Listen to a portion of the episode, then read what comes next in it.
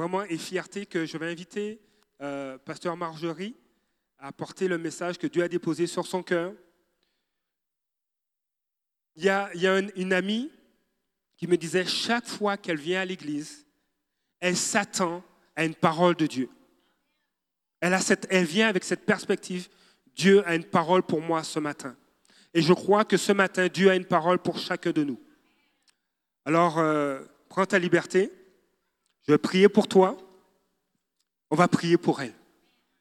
Simplement, juste euh, pour vous associer, juste mettre la main en avant.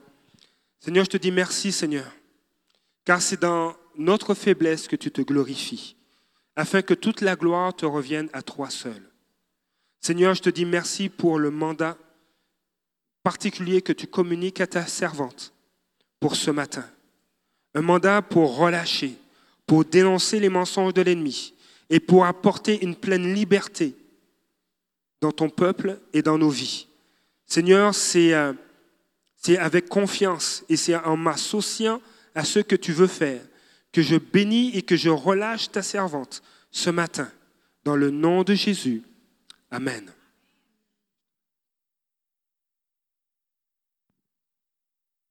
Amen. Bonjour à tous. Ce matin, je vais juste commencer. C'est un chant que vous connaissez, juste le chanter avec moi. C'est pour m'encourager. C'est le chant que le Seigneur m'a donné ce matin euh, pendant mon temps, puis juste comme le chanter avec vous. Le Dieu de victoire est à mes côtés, sa main me soutient au cœur du danger. Je vivrai pour lui, marchant par la foi, le Dieu de victoire habite en moi. Le Dieu de victoire est à mes côtés, sa main me soutient au cœur du danger. Je vivrai pour lui, marchant par la foi, le Dieu de victoire habite en moi encore. Le Dieu de victoire est à mes côtés, sa main me soutient au cœur du danger. Je vivrai pour lui, marchant par la foi, le Dieu de victoire habite en moi. Yes. Seigneur, tu es mon Dieu de victoire ce matin. Tu es puissant, tu es vrai. Seigneur, il n'y a rien qui peut se comparer à toi. Tu es vivant, tu es digne de toutes mes louanges, toute ma consécration, d'avoir toute ma vie dans le creux de tes mains. Et ce matin, je le dis, pas juste à des hommes, je le déclare dans les lieux célestes, que tu es le roi de ma vie, le Dieu de mon cœur, et rien ne peut me séparer de ton amour. Amen. Sinon, je prie que ce message puisse trouver un cœur qui est malléable, qui va le recevoir et porter un fruit, Seigneur, qui va te plaire. Seigneur, je prie que chaque parole puisse, Seigneur, faire, produire l'effet pour laquelle, Seigneur, pour lequel tu as voulu que cette parole soit donnée ce matin, Seigneur. Je prie que tu l'appliques à nos cœurs, que tu, tu, tu la fasses euh, germer dans nos vies et que ça porte des fruits abondants pour toi dans le nom de Jésus. Amen. Alléluia. Vous permettez ce matin, ça se peut que j'ai besoin de m'asseoir de temps en temps, donc euh, c'est ça. Voilà. Dieu est bon. C'est un Dieu fidèle qui soutient. Et on n'a pas idée à combien Dieu peut nous soutenir et, et nous, et nous nous garder en lui, peu importe les circonstances de nos vies. Et ce matin, alors que je me préparais pour ce message, il y a un passage que le Seigneur m'a donné que je veux juste rappeler parce que j'en ai parlé au début de la réunion. Je ne sais pas si on peut l'afficher, c'est Ésaïe 41, le verset 10. Je veux le rappeler parce que je crois que c'est une parole qui m'a soutenue toute cette semaine, mais je pense que c'est pour quelqu'un ce matin. Donc,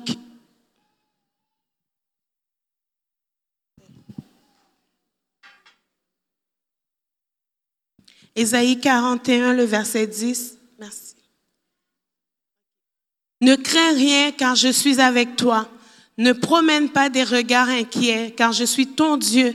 Je te fortifie, je viens à ton secours, je te soutiens par ma droite triomphante. Cette promesse est pour quelqu'un ce matin. Si c'est ton cas, tu as besoin que Dieu te soutienne. Tu as besoin que Dieu te relève, que Dieu vienne à tes côtés. Ce matin, il te dit de ne pas promener des regards inquiets et qu'il est ton secours. Il est ton ami. Il est celui qui peut te relever. En toutes circonstances, Dieu reste Dieu et il règne sur son trône. Amen. Et ce matin, le message que j'ai, c'est... Euh, pendant un, certain temps, je vous ai parlé du fait d'aller plus loin. Si tu veux aller plus loin, voici ce qui ne doit pas s'attacher à toi, comment tu dois marcher. Et j'ai parlé du fait de marcher par l'esprit afin de ne pas accomplir les œuvres de la chair. Et ce matin, euh, c'est toujours dans la même lignée, mais j'ai parlé du fait de si tu veux grandir réellement, Qu'est-ce qu'on doit faire pour grandir et continuer à, grandir?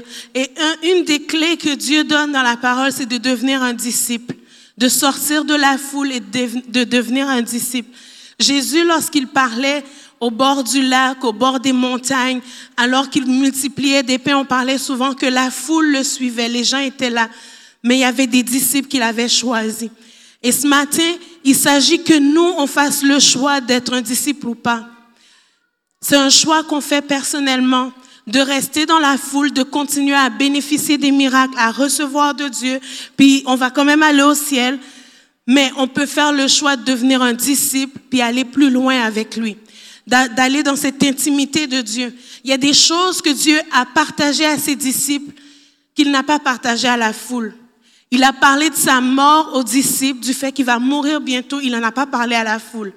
Il a parlé, il a enseigné aux disciples comment prier, mais il n'en a pas parlé à la foule. Parce que les disciples avaient soif et ont fait des demandes particulières à Dieu. Et le disciple peut demander des choses que la foule ne va pas oser nécessairement demander, parce que le disciple connaît le, cœur du Père, parce qu'il est proche de Jésus. Et ce matin, c'est ce que je, je, veux partager. Et il y a quatre, il y a quatre points, ou du moins quatre facettes du disciple que j'aimerais amener dans les prochains dimanches avec vous. Puis les quatre facettes du disciple, c'est, c'est quelqu'un qui aime, qui va chercher, qui va avoir une vie de prière, qui va avoir euh, la lecture et l'étude de la parole. On vous a parlé de lire la Bible, de prendre du temps pour lire la Bible, mais le disciple va étudier la Bible. Vous comprenez? Il y a quelque chose qui va l'intéresser à aller plus loin. Il va aller dans le creuser, creuser comme j'appelle. C'est le, il y a un mot dans la parole, tu peux le lire, ça te fait du bien.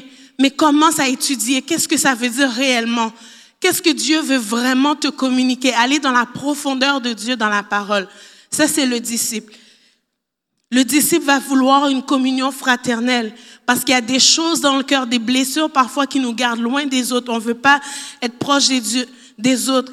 Mais parce qu'on est disciple et que Dieu parle à nos cœurs et guérit certaines choses de nos cœurs, il va nous communiquer son cœur qui est celui d'être proche les uns des autres. Il dit, accueillez-vous les uns les autres, aimez-vous les uns les autres. Dieu est un Dieu de relation. Il veut non seulement être en relation avec nous, mais il veut qu'on soit en relation avec les autres. La parole dit que l'homme aiguise l'homme comme le fer aiguise le fer. Donc, si tu veux que ton caractère change, si tu veux grandir, faut te tenir avec des frères et sœurs. Dans Proverbe, il est écrit, un ami fidèle va te blesser, mais celui qui n'est pas ton ami va être hypocrite, va pas te dire la vérité. Il va te regarder, va te laisser. Tu as un bout de salade sur la dent, il va te laisser comme ça. Cette semaine, j'étais chez, des amis, puis euh, il y a, y a quelqu'un qui, que j'apprécie beaucoup, que, avec qui euh, on a même jeûné ensemble. On fait, elle fait un FaceTime avec moi. Puis elle m'a parlé un bon dix minutes. Ah oui, je suis contente de te voir et tout ça.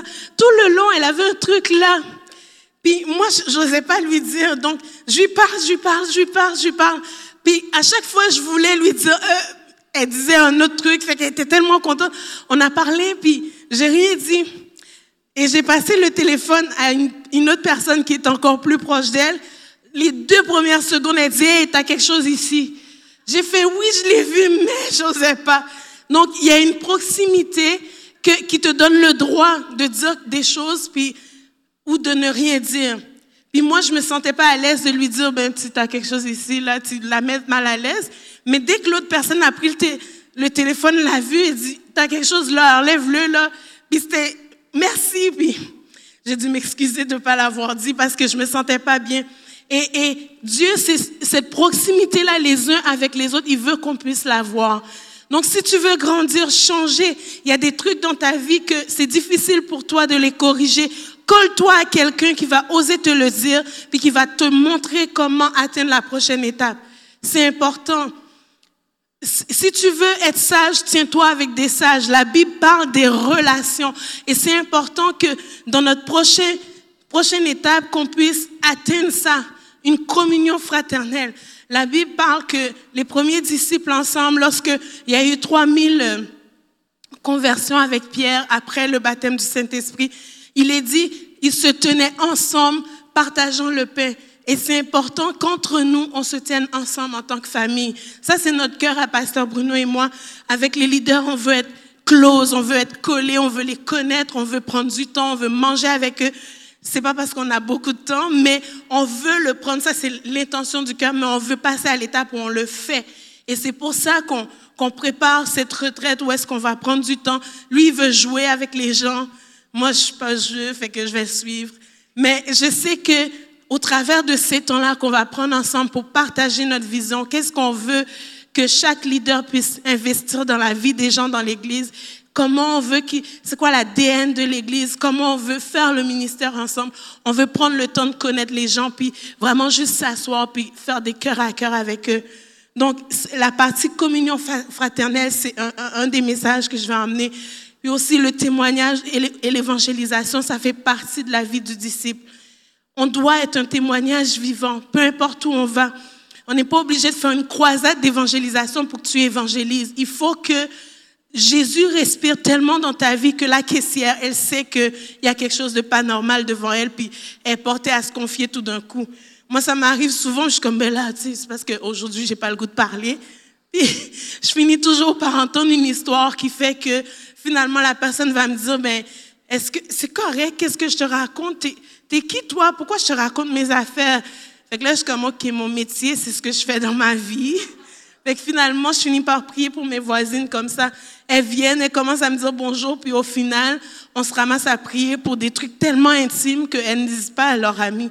Puis ça, ça fait partie de comment moi j'évangélise. Peut-être que une autre, c'est une autre façon d'évangéliser, mais chacun a reçu quelque chose qui peut être utile, des dons que vous avez reçus.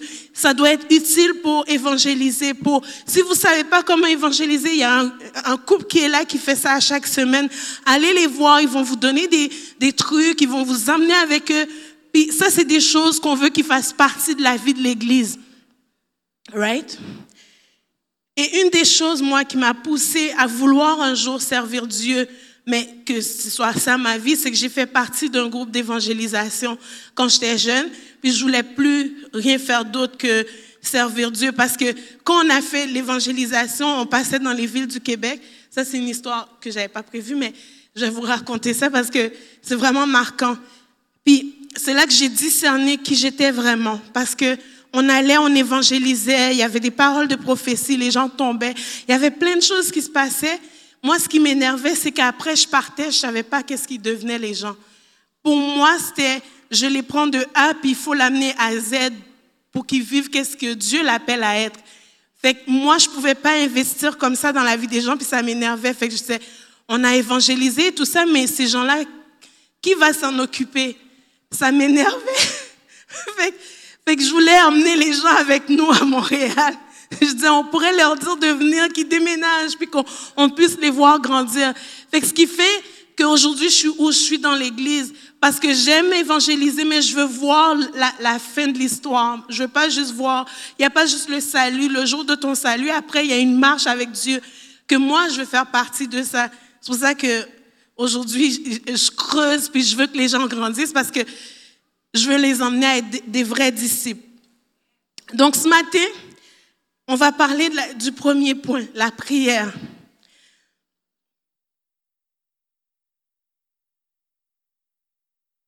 Je m'assois. On va voir la prière parce que je trouve que c'est une belle invention de Dieu pour rester en contact avec nous. Et la Bible nous parle de de, venir devant Dieu avec supplication, de venir avec des requêtes, de venir euh, juste pour être en intimité avec Dieu. Il y a toutes sortes de façons de venir devant Dieu. Et ce matin, ce qu'on va voir, c'est cette raison pourquoi nous devons prier. Pourquoi Dieu nous demande de prier? Il y a des raisons pour ça. Et c'est pas les, les, raisons que je vais donner là, c'est pas les seules raisons. Il y en a plein d'autres. Il y a plein d'autres choses que la prière implique. Si on commence à creuser dans le terme de la prière, c'est vraiment un terme majeur. C'est vraiment riche en enseignements. Puis Jésus va enseigner euh, son, ses, ses, disciples à prier dans Matthieu. Puis il va donner un, un comment je pourrais dire, il va donner un squelette. Voici comment vous devez prier. Et si on suit ça, ben, on a un temps de prière particulièrement bon avec Dieu. Mais si on creuse plus loin, on creuse, le, thème de la prière est tellement immense et vaste qu'on peut faire que ça enseigner sur la prière. Parce que c'est tellement bon. Et puis, dans la prière, on peut toucher à plein d'autres points. Alors, un instant. Et déjà en partant, la Bible nous dit de prier sans cesse. Dans 1 Thessaloniciens 5, verset 17, il est dit prier sans cesse. Donc, on sait que quand Jésus est mort sur la croix, la Bible nous dit que le voile a été déchiré, que ce qui nous séparait de Dieu a été, a été euh, brisé et que Jésus est allé chercher les clés en enfer et que nous, on a, on a accès maintenant direct au Père, qu'on peut venir devant le trône de la grâce dans le nom de Jésus. Donc, prier sans cesse, ça veut dire que si tu marches comme un disciple avec Jésus, peu importe le moment, peu importe le lieu où tu es, peu importe comment tu viens, tu as libre accès pour venir prier. Et prier sans cesse, ça veut dire d'être dans une attitude de prière constamment. Je connais quelqu'un, tu peux parler de n'importe quoi avec lui. À partir du moment où tu as commencé à parler, sache qu'à la fin, il va dire, est-ce qu'on peut prier? Peu importe le sujet qu'on prend, il finit par dire, est-ce qu'on peut prier? Puis à un moment donné, je suis comme, mais là, tu sais, on peut pas parler du, on parle des voitures, est-ce qu'on peut prier? On parle, peu importe le sujet que tu as avec lui, il finit toujours, bon, ben, on pourrait prendre un temps de prière.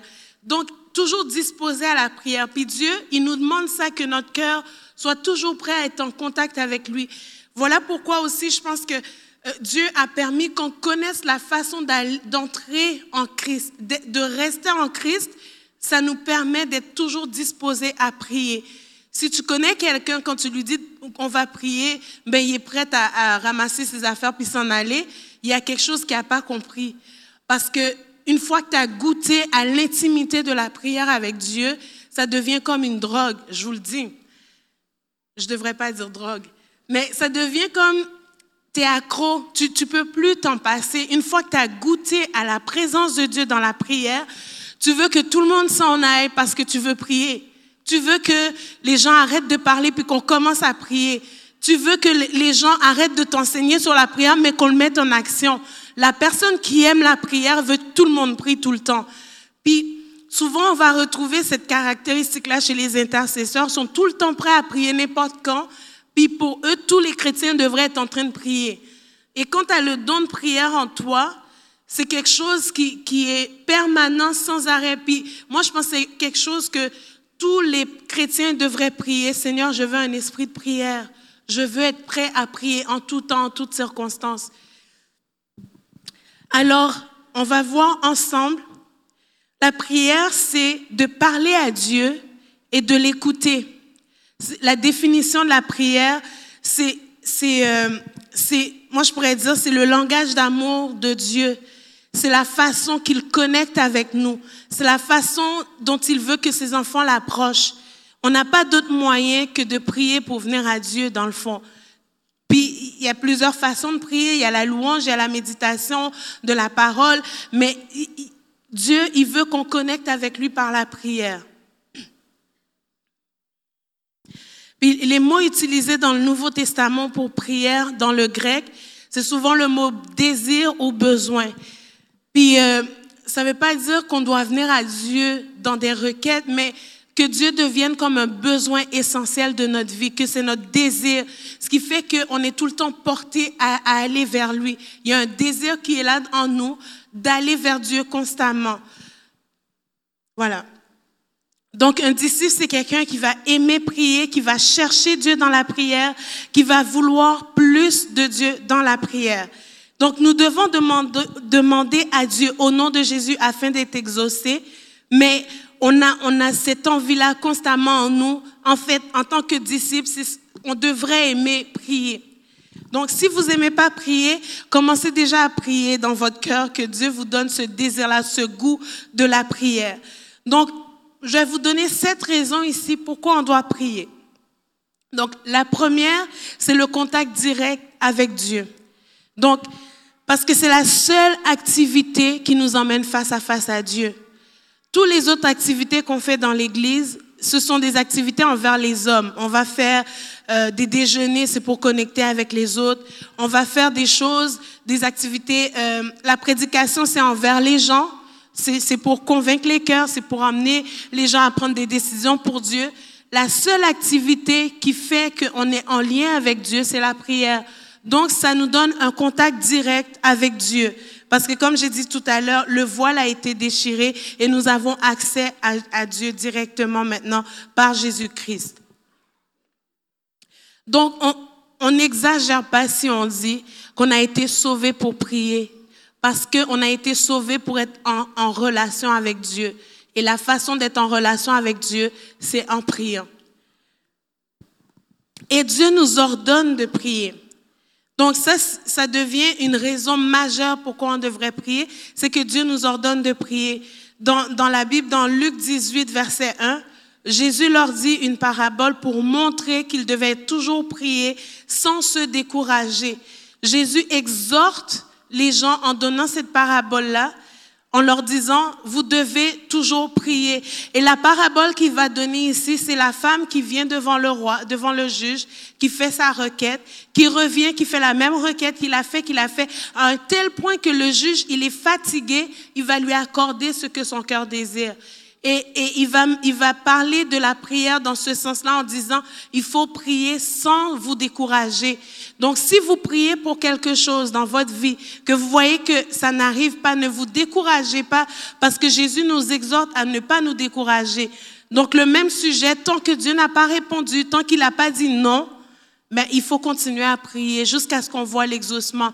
Et souvent, on prie pour des sujets, on prie pour des choses qui nous tiennent à cœur, et on s'arrête juste avant l'exaucement parce qu'on croit que ben ça vaut plus la peine et on se laisse décourager. Moi ce matin, je vous encourage à appliquer ce passage dans Luc 18. Vous pouvez lire tous les versets d'après où est-ce que euh, Jésus va dire ne fera-t-il pas pour ses élus bien plus que ce que le juge a fait pour cette femme? Donc c'est important de, de, de, de, se garder en prière, mais de ne pas se décourager. Par exemple, si vous priez pour vos enfants que vous voyez qu'ils ne se sont pas encore convertis, ne vous découragez pas. Tenez-vous à la promesse de Dieu et continuez à prier parce qu'un jour ou l'autre, Dieu va agir. Parce qu'il dit, si tu élèves les enfants, tes enfants dans la voie qu'ils doivent suivre, un jour ou l'autre, ils vont s'en souvenir puis ils vont revenir à Dieu. Donc encore aujourd'hui, en plus du fait que Jésus, dans, dans le temps qu'il était sur terre, incitait les gens à prier sans se décourager, mais encore aujourd'hui, il nous incite à prier. Il dit, priez, ne vous relâchez pas, ne lâchez pas. Et, et dans Matthieu 26, verset 41, il dit, il revient vers ses disciples qu'il trouva endormis. Ça, c'est quand il était dans le jardin de, de Gethsemane. Il va dire, vous n'avez donc pas pu rester éveillé une seule heure avec moi. Restez vigilants, priez afin de ne pas céder à la tentation. Donc, Dieu nous donne des cues des cues. Il nous donne des clés dans la parole. Une des manières de ne pas tomber dans la tentation, c'est de prier. Donc, il faut pas lâcher prise. Il faut pas que, qu'on se décourage de prier. Même quand on ne ressent rien, ça veut pas dire que Dieu n'a pas agi. Donc, on ne peut pas se baser sur ce qu'on ressent dans la prière pour continuer à prier. Au contraire, notre chair va nous faire sentir le contraire. Vous allez tomber endormi. Vous allez euh, vous décourager. Vous allez penser que Dieu, il y a plein de pensées qui viennent pendant qu'on prie. Il faut, il faut persister dans la prière. Il ne faut pas lâcher prise.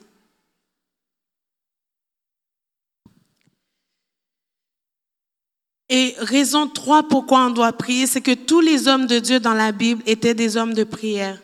Si on regarde Moïse, si on regarde, euh, si on regarde à, à Paul, c'est les deux personnages clés que je vais vous donner parce que je trouve que c'est des personnages majeurs dans la Bible. Lorsque Moïse devait faire sortir le peuple euh, de l'Égypte, on voit qu'à chaque plaie, il devait retourner prier, il sortait, il priait pour que la plaie s'arrête. Et Pharaon savait qu'il fallait que Moïse prie. Et à un moment donné, il va inciter Moïse, il va dire, prie pour moi, pour que les plaies que, quand il y a eu les mouches, mais Moïse a dû prier pour que les mouches s'en aillent. Les sauterelles, il a dû prier pour que les mouches s'en aillent. Dans Exode 8, verset 26, il dit, Pharaon dit à Moïse qu'il va laisser le peuple aller, mais avant, il commence à barguiner. Il dit, ben si ils peuvent rester là, mais rassemblez-vous pour louer votre Dieu. Puis Moïse va dire, non, je dois conduire le peuple à l'extérieur. Au final, il y aura une plaie de mouches et Pharaon va dire à Moïse, peux-tu prier pour que les mouches s'en aillent? Et Moïse va prier, il dit, Moïse sortit de chez Pharaon et pria l'Éternel. Si Moïse avait besoin de prier, la Bible dit que c'était l'homme le plus patient. Si lui avait besoin de prier, à combien plus forte raison nous, on a besoin de prier aujourd'hui dans la société où on est? Exode 10, verset 18, pour que les sauterelles s'en aillent. Il dit, Moïse sortit de chez Pharaon et pria l'Éternel et les mouches et les sauterelles sont parties. Et lorsque le peuple a déplu à Dieu dans le désert, Moïse pria l'Éternel parce qu'il y a un feu qui a commencé à consumer à prendre une partie du camp. Et la Bible dit que Moïse pria l'Éternel et le feu s'arrêta.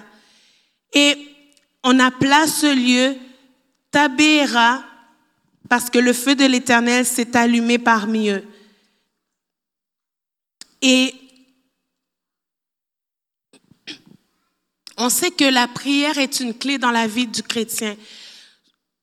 Parfois, c'est dans la prière que tu vas trouver tes exaucements les plus sincères. Les gens ont beau prier pour toi, t'imposer les mains, il faut qu'à un moment donné, tu te lèves et que tu te tiennes en prière. Et tu vas voir Dieu agir. Il y a des sujets que les gens peuvent emmener pour toi, mais quand, tant que toi, tu n'as pas compris que tu dois venir à Dieu puis commencer à prier, il n'y a rien qui va se passer. Il y a des choses qui se déclenchent quand toi, tu vas prendre la décision de prier. Il y a des choses qui vont se déclencher dans ton cœur quand toi, tu vas commencer à ouvrir la bouche devant Dieu et que tu vas prier. Souvent, au niveau du peuple de Dieu, on voit que souvent, ils se faisaient attaquer par des ennemis. Les choses arrivaient, puis ils ne comprenaient pas pourquoi. Et la Bible dit, le peuple se mit à crier vers l'Éternel et la délivrance arrivait. Je vous le dis, on peut prier pour vous pour la délivrance. Oui, vous allez être délivré parce qu'il y a une puissance ici pour briser les jougs. OK? Il y a une onction ici spécialement pour ça. Mais ta vie de prière va déterminer si tu restes libre ou pas. Nous, on ne peut pas te garder libre. C'est seulement ta vie à toi avec Dieu. Ta relation avec Dieu va t'octroyer une autorité qui va faire que tu vas marcher dans ce que Dieu a pour toi. Ce matin, c'est des clés qui semble, ça semble plate parfois de parler de la prière parce que ce sont des clés qu'on vous donne. Mais tant que vous avez la clé en main, mais que vous mettez pas tout ça dans la serrure, il n'y a rien qui va se passer. Il y a des jours où est-ce que vous avez besoin de vous lever, enrager, puis vous asseoir toute la nuit, puis demander à Dieu pourquoi. Et il va parler, il va répondre. Mais c'est à toi de le faire. On ne peut pas venir dans votre chambre pour prier pour vous. Vous comprenez ce que je veux dire? Votre relation intime avec Dieu, on ne peut pas faire ça à votre place. On peut prier tant qu'on veut, vous allez vivre des miracles, mais pour garder votre miracle, il faut un temps de prière avec Dieu. Il faut ce temps avec Dieu. Vous comprenez? On comprend le cœur de Dieu que dans l'intimité. On va vous parler de l'amour de Dieu pendant longtemps. On va vous expliquer comment Dieu agit, la profondeur de Dieu. Ce qu'on a reçu, on va vous le partager. Mais si tu veux connaître profondément l'amour de Dieu, il faut que tu le vives. Tant que tu ne l'as pas vécu, tu ne peux pas comprendre. C'est comme le salut. Il faut que tu dises de ta bouche, que tu confesses que tu crois au Seigneur Jésus et que tu vas être sauvé. C'est ce que la Bible dit. Il faut que ta bouche s'ouvre et que tu parles. Il y a des choses qui passent, que ta bouche le déclare pour que ça prenne place. Et tu as une autorité spirituelle. Tant que tu ne l'exerces pas dans la prière, il y a des choses qui vont pas prendre place. Right? Nombre 21, le verset 7, ça dit, le peuple vint, trouver Moïse et dit, nous avons péché car nous avons parlé contre l'Éternel, contre notre Dieu. Et prie l'Éternel afin qu'il éloigne ces serpents de nous. Et quand on, devient quelqu'un qui, passe du temps avec Dieu, on n'a pas besoin de dire aux gens qu'on prie, qui vont reconnaître la marque d'un homme ou d'une femme de prière sur ta vie. Parce que il y a des choses que tu n'as pas besoin de prier. En fait, le fait que tu puisses déclarer des choses au niveau public et que ça prenne place, c'est parce que tu as déjà exercé ça dans le lieu secret. C'est ce qui te donne l'autorité de le dire au niveau public. Donc, ça va se remarquer à l'extérieur que quand tu pries, il se passe quelque chose parce que tu as déjà établi ça dans ton lieu secret.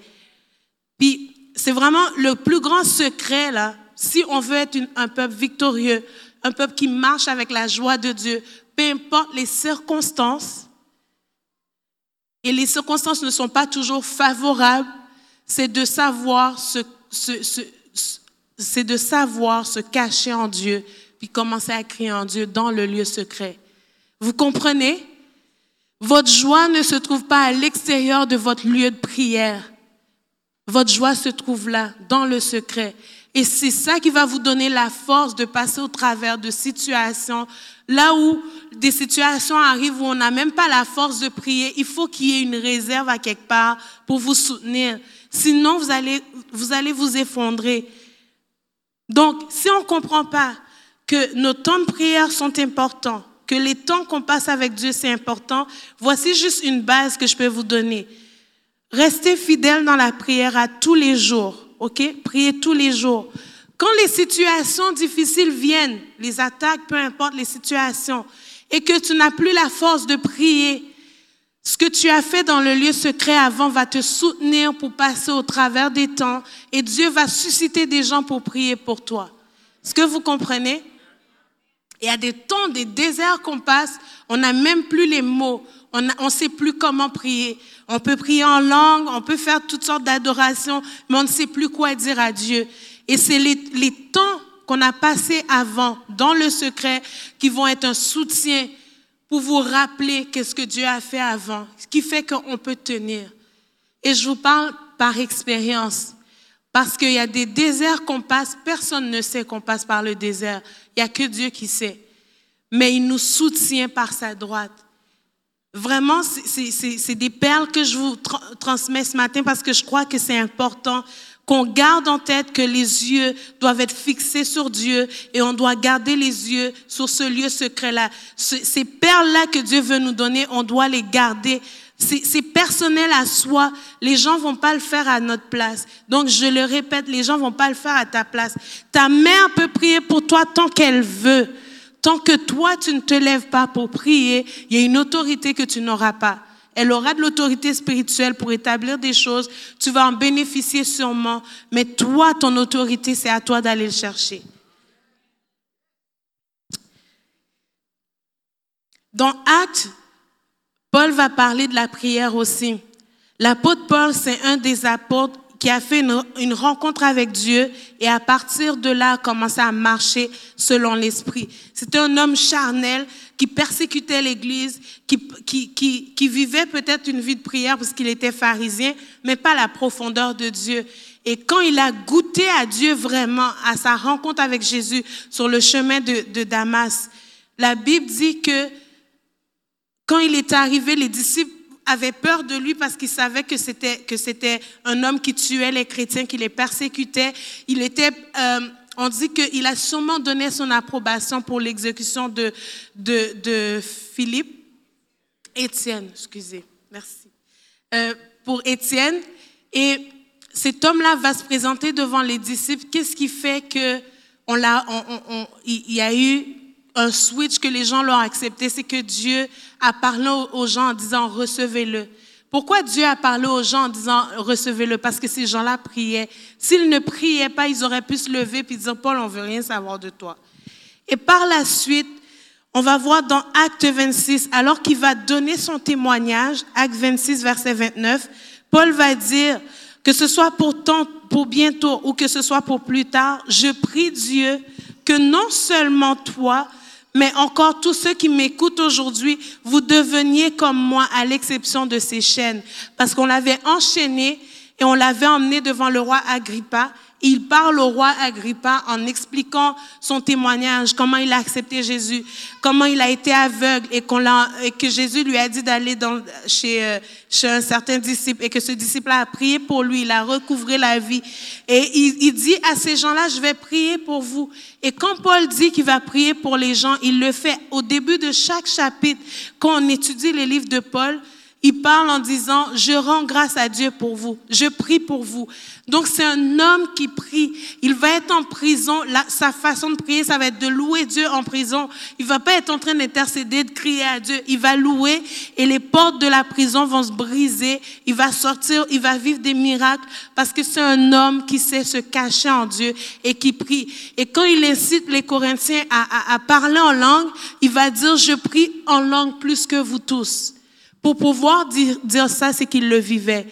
Et il va, il va même, à un moment donné, il parle aux Corinthiens qui vivaient des choses vraiment terribles au niveau de l'Église. Il, il, manifestait, il beaucoup les dons, mais vivait aussi des compromis dans l'Église, pratiquait des choses. Et Paul va dire, je n'ai pas vu même à l'extérieur, même les gens du monde ne font pas les choses que vous faites dans l'Église. Il va leur dire ça il va les inciter à se mettre à part, à prier, et il va leur dire, l'amour de Dieu est, est, ce dont vous avez besoin. Dans Corinthiens 13, dans 1 Corinthiens 13, on le sait qu'il parle de l'amour de Dieu au travers même de parler en langue, de tout ce qu'on peut faire, de le faire avec l'amour de Dieu. Donc, Paul, c'est un homme de prière marquant qui va avoir des visions. Il va entendre un homme l'appeler pour lui dire, viens à notre secours alors qu'il est dans une autre ville. Et ça, c'est des marques, des, dons que Dieu donne où on peut entendre le cœur des gens. Il a entendu ça, il s'est déplacé pour aller là où cette personne-là appelait à l'aide. Quand il fait face au fou de Gadara. Si vous avez lu euh, le livre des actes, vous comprenez de quoi je parle. Il y a des miracles qui prennent place parce que cet homme-là priait. Et à un moment donné, il va dire, alors que j'étais en extase, puis souvent, quand j'ai des discussions avec Pasteur Bruno, je dis, mais comment il peut dire ça aux gens? Aujourd'hui, on parle d'extase, il va falloir qu'on explique le terme aux gens parce qu'on ne le vit pas. Puis je sais qu'on le vit ici, mais dans l'Église en général, dans notre époque, on parle plus de ces termes-là. Mais c'est un terme qui peut se permettre de parler parce que les gens sont habitués à la manifestation de l'Esprit, parce que c'était des églises qui priaient, qui, qui, qui, qui, venaient ensemble, qui intercédaient, qui imploraient Dieu, qui vivaient des vies de prière. Et c'est important que si on veut garder les choses manifeste dans nos vies. Euh, la Bible va dire, euh, Paul va dire à Timothée, réveille les dons qui t'ont été communiqués par imposition des mains. Donc, pour réveiller tes dons, tu dois faire quoi? Ça se trouve pas juste à s'asseoir et regarder dans le vide. C'est de prier. Si tu veux réveiller les dons que Dieu t'a communiqués, il faut que tu pries. Il faut que tu ailles chercher Dieu dans l'intimité et les dons vont se renouveler, vont se réveiller. Si vous voulez que vos dons soient grandissent, en fait, les dons ne grandissent pas, ils sont donnés avec toute leur pleine euh, puissance. Ils sont donnés même à un enfant, mais dans leur pleine puissance. Le don de guérison, le don est là, dans sa pleine puissance. Ce qui fait que ça va se manifester plus ou moins, c'est ta vie de prière. Donc si tu comprends et que tu veux manifester les dons plus, prie. Parce que sans prière, tu vas, oui, continuer à manifester les dons, mais tu risques d'avoir des choses profanes qui se coulent dans tes dons. là où des, choses, de- des émotions vont couler à travers tes dons. Tu vas les interpréter par ton âme et non par l'esprit. Donc, c'est des choses qu'il faut prendre conscience en tant qu'Église qui marche dans les dons, qu'on a besoin de marcher aussi dans la prière. Euh, au début du mois de mai, le Seigneur m'a parlé, je pense que c'est au début de l'année, il m'a dit, sature ces murs de prière et de louange. Il m'a dit rien d'autre que de saturer, saturer ces lieux de prière. Donc, que tu sois impliqué, peu importe où tu es impliqué ou que tu sois pas impliqué, la prière, ça te concerne. Parce que Dieu a dit que ces lieux, si on veut continuer, il faut de la prière ici. Il faut de la prière fervente. La Bible dit la prière fervente du juste est d'une grande efficacité.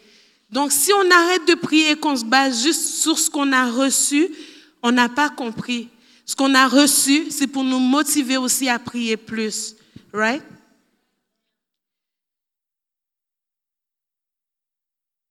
Et une autre des raisons pourquoi on doit prier, c'est que Jésus priait.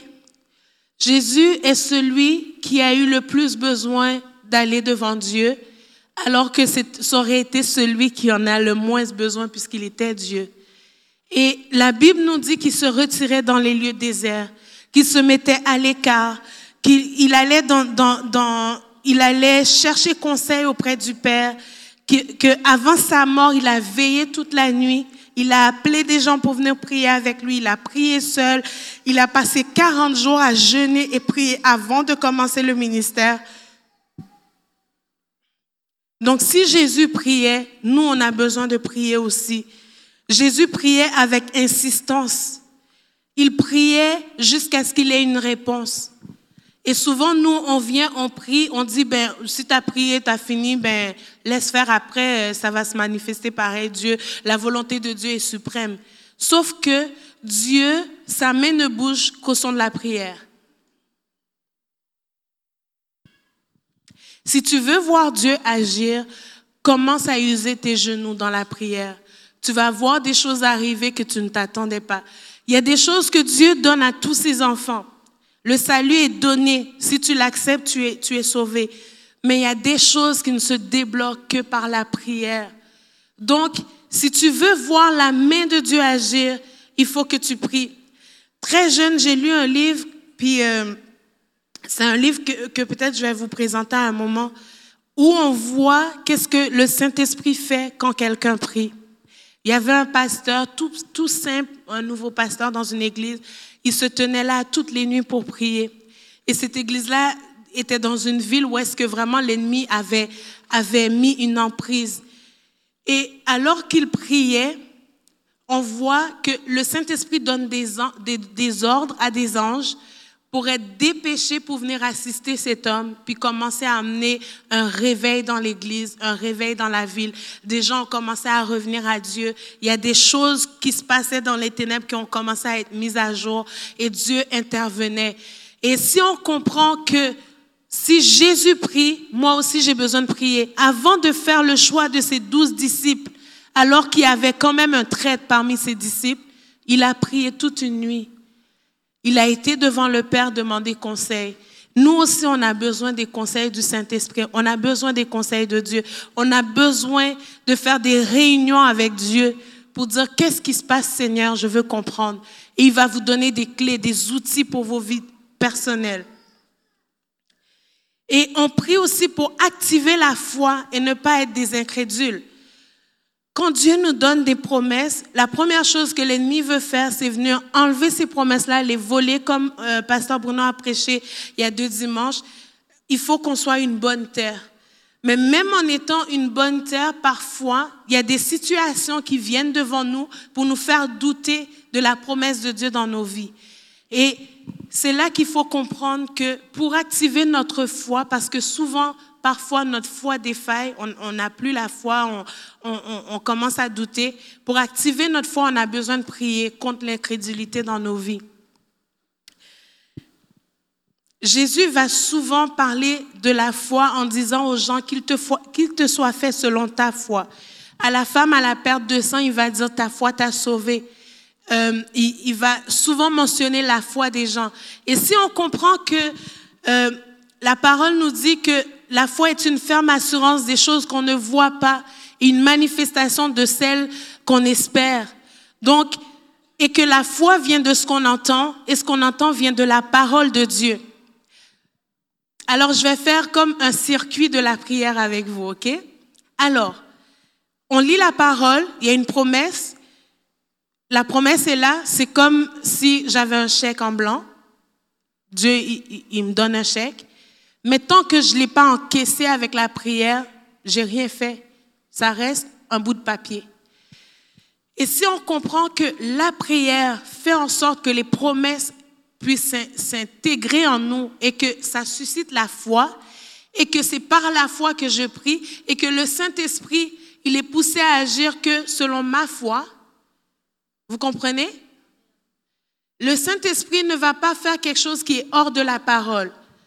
Or, c'est la parole qui suscite notre foi. On prie selon la foi qu'on a, le Saint-Esprit agit. Donc, si on comprend ça, on va activer l'esprit à agir dans nos vies plus souvent qu'on ne le croit. Parce qu'il faut appliquer la parole, puis croire que ça va arriver, puis prier selon ce qu'on a reçu de Dieu, selon la promesse de Dieu dans la parole. Et numéro 6, quand je prie, l'Esprit agit. L'Esprit de Dieu agit. Dans Éphésiens 6, 12, 18, il est dit que en effet, ce n'est pas contre la chair et le sang que nous avons à lutter, contre l'homme, mais contre les puissances, contre les autorités, contre les souverains de ce monde de ténèbres, contre les esprits du mal dans les lieux célestes. C'est pourquoi prenez toutes les armes de Dieu afin de pouvoir résister dans le jour mauvais et tenir ferme après avoir tout surmonté. Ça veut dire que quand le temps mauvais est là, c'est pas là que tu dois tenir ferme. C'est après avoir tout surmonté, dans les temps de paix, c'est là que tu prépares la guerre. Donc, si dans ta vie, tu ne ressens pas le besoin de prier pour un sujet particulier, c'est dans ce temps-là que tu prépares. Parce que si tu vois que tu es en paix en ce moment, ne lâche pas prise. Continue à prier. Parce que le temps de guerre, tu n'as plus le temps de regarder quel verset je vais prendre. C'est là, le Saint-Esprit va aller rappeler en toi et tu vas prier avec dans la cible. Parce que ce que tu as fait avant, c'est préparer ce temps-là et tu vas prendre ce qui a été dans ta préparation pour appliquer dans les temps de guerre et faire fuir l'ennemi. Et quand on prie, ça déroute les plans de l'ennemi. Ça déroute les plans qu'il a pour nous attaquer. Ça le fait, ça le renvoie. Et La Bible nous parle de saisir nos âmes spirituelles et laissez-moi vous dire qu'il ne faut pas juste les saisir une fois puis lâcher prise. Ton casque, tu le prends chaque matin. Éphésiens 6, 12 jusqu'à verset 18. Tu prends ton casque chaque matin parce que dès que tu te lèves, l'ennemi prépare des pensées pour toi. Il y en a au moins 10 000. Donc si tu veux avoir le discernement pour contrer ces traits enflammés, mais il faut que tu connaisses ta parole, il faut que tu pries, il faut que tu sois proche du cœur de Dieu. Et le Saint-Esprit va dire, voici qu'est-ce que tu dois dire maintenant. Voici comment tu vas prier. Parce que tu t'es habitué à juste être avec lui quand ça va bien. Voici ce que tu dois dire maintenant. Maintenant, renvoie. Maintenant, non, bénis. Euh, déverse l'amour de Dieu sur eux. Euh, bénis ton ennemi. Ou au contraire, Prends ta Bible, va dans Psaume 91, il va te donner des versets, il va te donner une façon de te battre, il va te donner des stratégies. Et dans Éphésiens 6, du verset 12 à 18, on a la stratégie de Dieu pour nous, pour le combat spirituel. Donc, dans nos temps de prière, c'est là qu'il faut aller chercher la ceinture, la vérité de la parole, qu'il faut aller chercher l'épée bien aiguisée. Quand tu connais la Bible, tu vas voir que ce que Jésus a fait sur la montagne, tu peux le faire aussi. Quand l'ennemi vient te déclarer que tu n'es rien, tu peux dire non, je suis une créature merveilleuse et je déclare que mon âme le reconnaît bien. Et si ton âme ne le reconnaît pas, dis mon âme, maintenant tu te réveilles. Parce que tu dois reconnaître que tu es une créature merveilleuse. Même si toi-même tu le vois pas dans le miroir, crois-le que spirituellement Dieu a déclaré que tu avais de la valeur depuis le jardin de Gethsemane, depuis le jardin d'Éden, excusez. Et dans le jardin de Gethsemane, il a accompli ça. Est-ce que vous saisissez? Donc, Tes souliers du zèle de l'évangile, l'ennemi va essayer de te faire trébucher, mais si tu te tiens ancré dans la parole, que tes pieds sont dedans pleinement, il n'y a rien qui va te faire tomber, tu vas être inébranlable. La prière, c'est la clé numéro un que Dieu nous donne pour être un disciple. Il y a un matin que je me suis levée, puis je me disais, Seigneur, je veux être un disciple. Pendant un bout, le Seigneur me parlait, sois un disciple. Je pensais que j'étais un disciple en plus.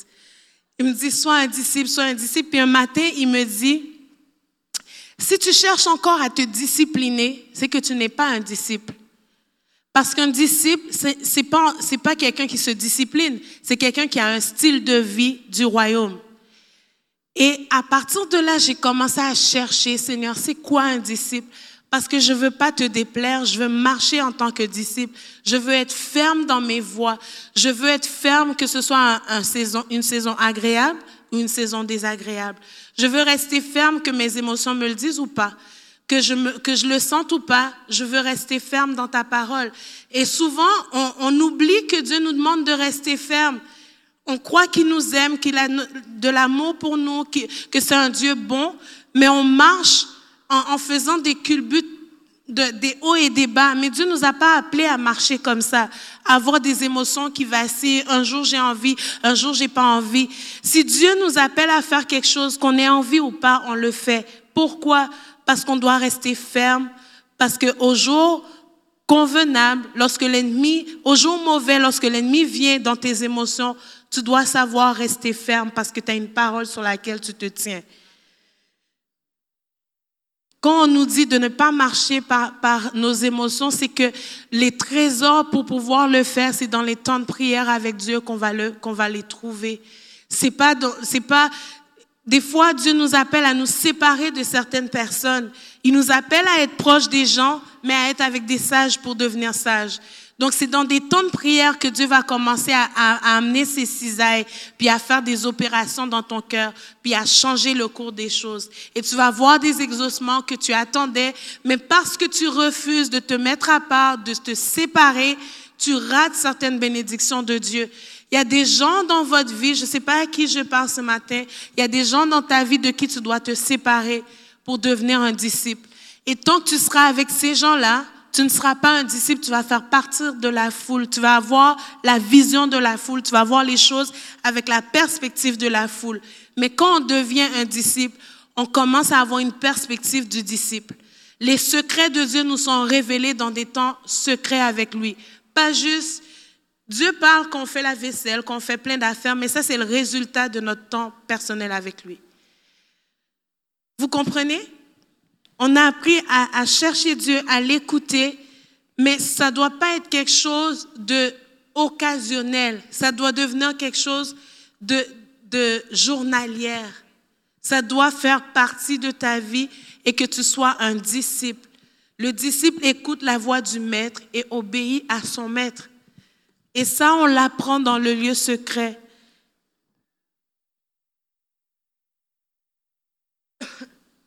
Dans Matthieu 6, verset 33, il est dit, cherchez d'abord le royaume des cieux et toutes ces choses vous seront données par-dessus tout. Et il est dit aussi dans Psaume 37, le verset 4, fais de l'éternel tes délices et il te donnera, et te donnera ce que ton cœur désire. Euh, quand on lit Habakkuk, il est dit, dès le matin, je me tenais et je guette. Et puis, il va, il va intercéder pour le peuple pour dire, mais tu es un Dieu bon, exercerais-tu le jugement que tu as dit que tu vas faire? Mais il guette pour savoir ce que Dieu va faire, puis après il prend ce que Dieu lui dit, puis il vient plaider. Et Dieu nous appelle à faire ça, à guetter. Là où tout le monde dort, toi tu es debout en train de guetter. Qu'est-ce que Dieu a à dire? Donc il faut saisir aussi les temps que Dieu veut qu'on prie. Il y, a cette discipline qu'on a où est-ce qu'à tous les jours on prie, on a notre temps de prière avec Dieu. Et ça, c'est nécessaire. Il y a des gens qui vont me dire, mais non, c'est pas nécessaire.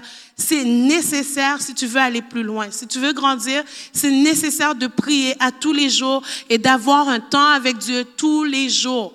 OK? Maintenant, il y a ce qu'on appelle de vivre avec Dieu. C'est autre chose. Il y a ton temps de discipline avec Dieu et il y a ta vie avec Dieu. où est-ce que tu vas marcher, Dieu, il décide qu'il est dans ta marche aussi et il vient te parler. Tu as un temps avec Dieu, mais c'est pas ton temps de discipline avec Dieu. Vous comprenez? Et souvent, nous, en tant que chrétiens, on aime ce qui est spontané, donc on va bypasser cette discipline qu'on doit avoir et on prend ces temps-là pour des temps, avec Dieu. Et c'est pas ça.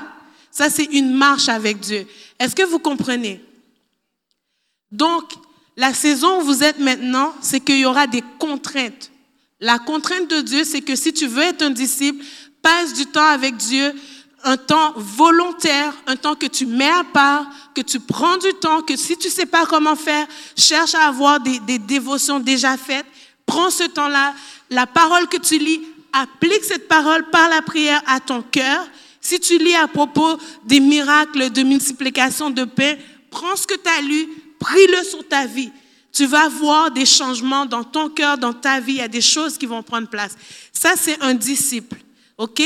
Quand tu lis par rapport à, Exode, euh, le peuple qui sort, du, euh, qui sort de, l'Égypte, qui rentre dans la terre promise, prends ce que tu as lu, dis Seigneur, je comprends pas tout, mais je vais appliquer ça à ma vie et prie ça sur ta vie. Ça, c'est la discipline. Maintenant, dans ta journée, après que tu as fait ça, dans ta journée, Dieu va prendre d'autres temps il va dire, viens avec moi, viens, je veux te parler. Viens, j'ai quelque chose à te dire. Il va te donner d'intercéder pour des gens. Il va te donner d'autres secrets qui, qui, sont, qui semblent des temps spontanés. Mais ça, ça ne peut pas être ton temps de prière. Est-ce que vous comprenez? C'est là qu'on veut aller. À décider qu'on va marcher avec Dieu et être un disciple, que ça n'arrive pas par hasard. Ce qui arrive, que Dieu décide qu'il veut être avec nous, ça c'est des temps que lui veut prendre avec nous. Mais nous, il faut qu'on ait ce temps où nous, on veut prendre du temps avec lui. Right? Alléluia. Alléluia. Donc, les esprits méchants dans les lieux célestes sont vaincus quand tu prends du temps avec Dieu et que tu pries de façon intentionnelle. OK? Il y a des choses, des temps de prière qu'on a, on voit pas ce que Dieu fait, mais Dieu nous a protégés, il nous a enlevé du malheur, il nous a empêchés d'avoir des accidents parce qu'on a un temps avec lui. Quand tu n'as pas ces temps-là, ta journée se vit au hasard, au gré du vent et au hasard. Mais quand tu mets chaque jour devant Dieu, il va te même te dire la personne que tu vas rencontrer, comment lui parler, te donner la sagesse pour tes journées. Et c'est dans ces temps avec Dieu que tu vas, que tu vas développer ça avec lui. Et le point 7, et c'est là qu'on va terminer notre temps ensemble, puis je crois vraiment que Dieu veut faire quelque chose par rapport à ça. La raison pourquoi on doit prier, c'est que Dieu nous aime, puis il veut nous exaucer. Dieu nous aime et il veut être avec nous. Pendant longtemps, je croyais que moi, j'étais gourmande. Puis je, disais, Seigneur, il me semble que je suis trop gourmande, j'en ai jamais assez de toi.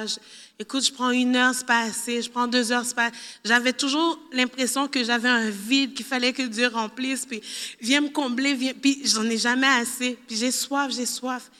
Puis euh, puis euh, jusqu'à l'année passée, je pensais vraiment que c'est moi qui courais après Dieu. Puis euh, c'est vraiment un témoignage que je veux donner ce matin.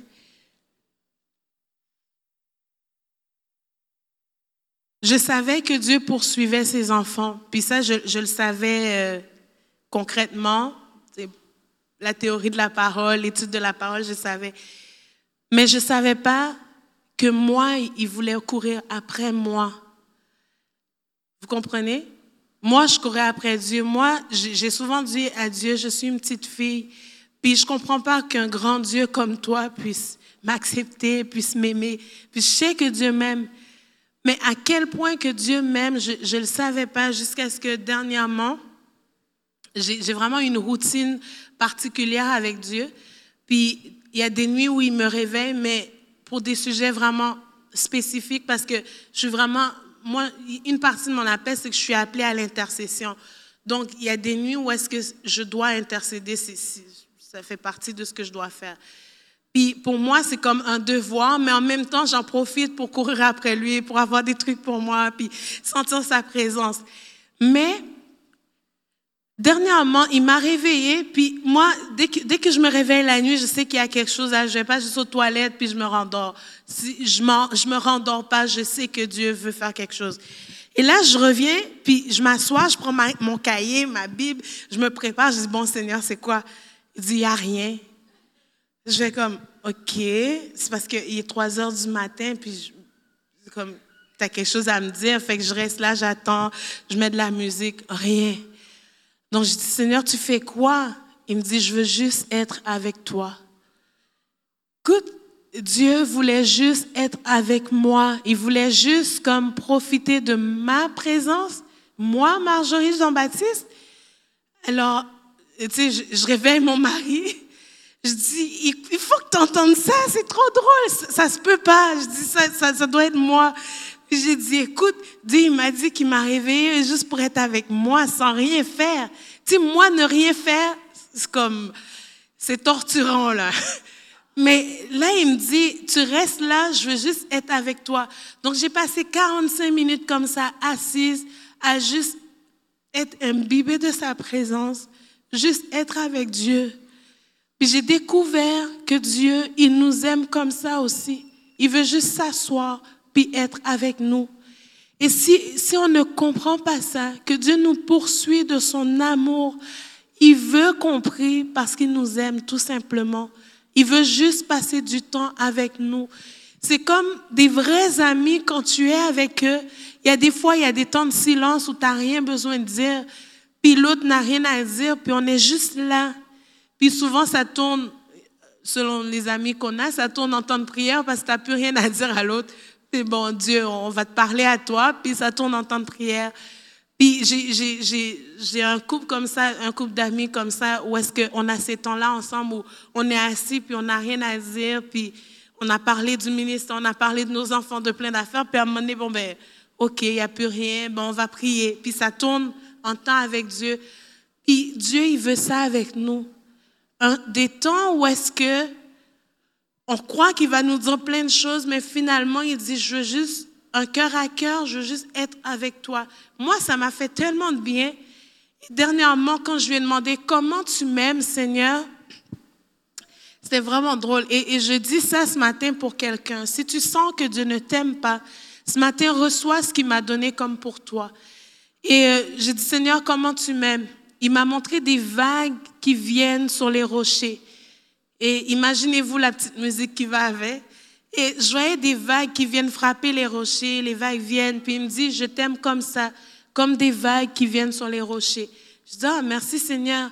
Il dit, mais toi, tu ressens que les va- la- l'effet des vagues sur les rochers. Mais maintenant, je vais te montrer la profondeur de mon amour. Là, j'ai commencé à voir l'eau qui, qui, je suis au bord de la mer, mais l'eau commence à s'en aller, puis s'en va dans des rivières, après ça dans des lacs, dans des rigoles, dans des ruisseaux, dans des sources, puis ça s'infiltre dans les rochers.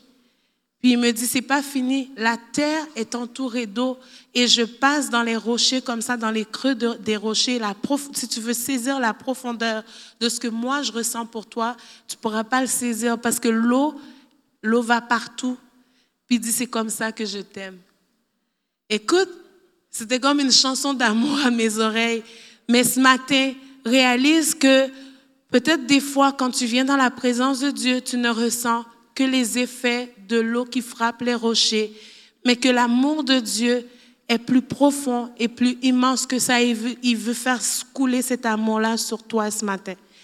Et c'est cette intimité-là qu'il veut avec nous.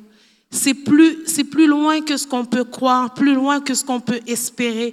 Dieu veut des temps juste relax avec toi, puis juste être avec toi. Et ce matin, si tu veux ressentir cet amour-là qui frappe les rochers, que Dieu, dans l'intimité, va te conduire plus loin, je t'invite à te lever.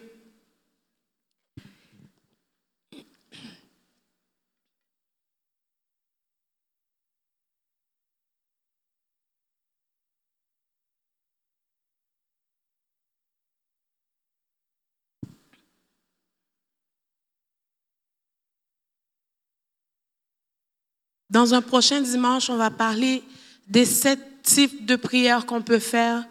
on va parler des pétitions, de la repentance, des actions de grâce, la louange, l'adoration, la communication, l'écoute, méditation, l'intercession. On va décortiquer ces termes ensemble. Mais ce matin, je crois vraiment que Dieu, il veut nous attirer par son amour dans sa présence.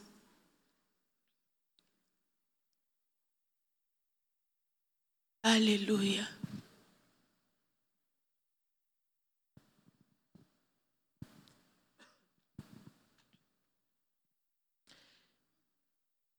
Ce matin, si ça fait longtemps que tu n'as pas goûté à l'amour de Dieu, alors qu'on va prendre un chant ensemble, je t'invite à venir à l'avant.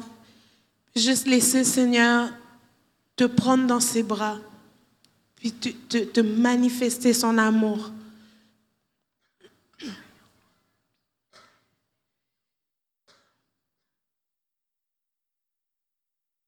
Il nous convie à sa table ce matin.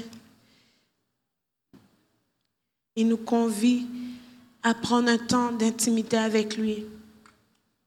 Tu peux, tu peux te mettre où tu veux dans la salle, juste un temps d'intimité avec Dieu ce matin.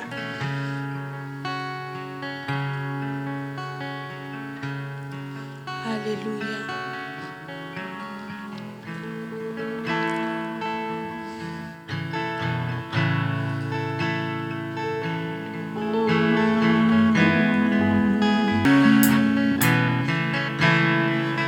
Seigneur, nous avons des, euh, à traverser.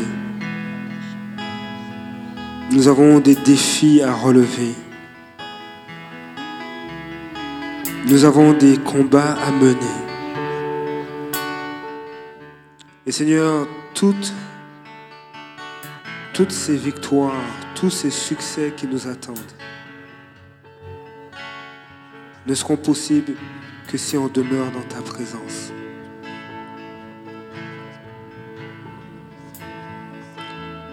Seigneur, je prie, Père, qu'après même ce temps, ce service, ce temps dans ta présence dans l'Église, Seigneur, que tu nous saisisses, que tu nous rappelles, Saint-Esprit, que tu nous rappelles à demeurer dans ta présence, à te chercher. Tu éveilles mon oreille chaque matin comme l'oreille d'un disciple. Tu éveilles mon oreille à t'entendre.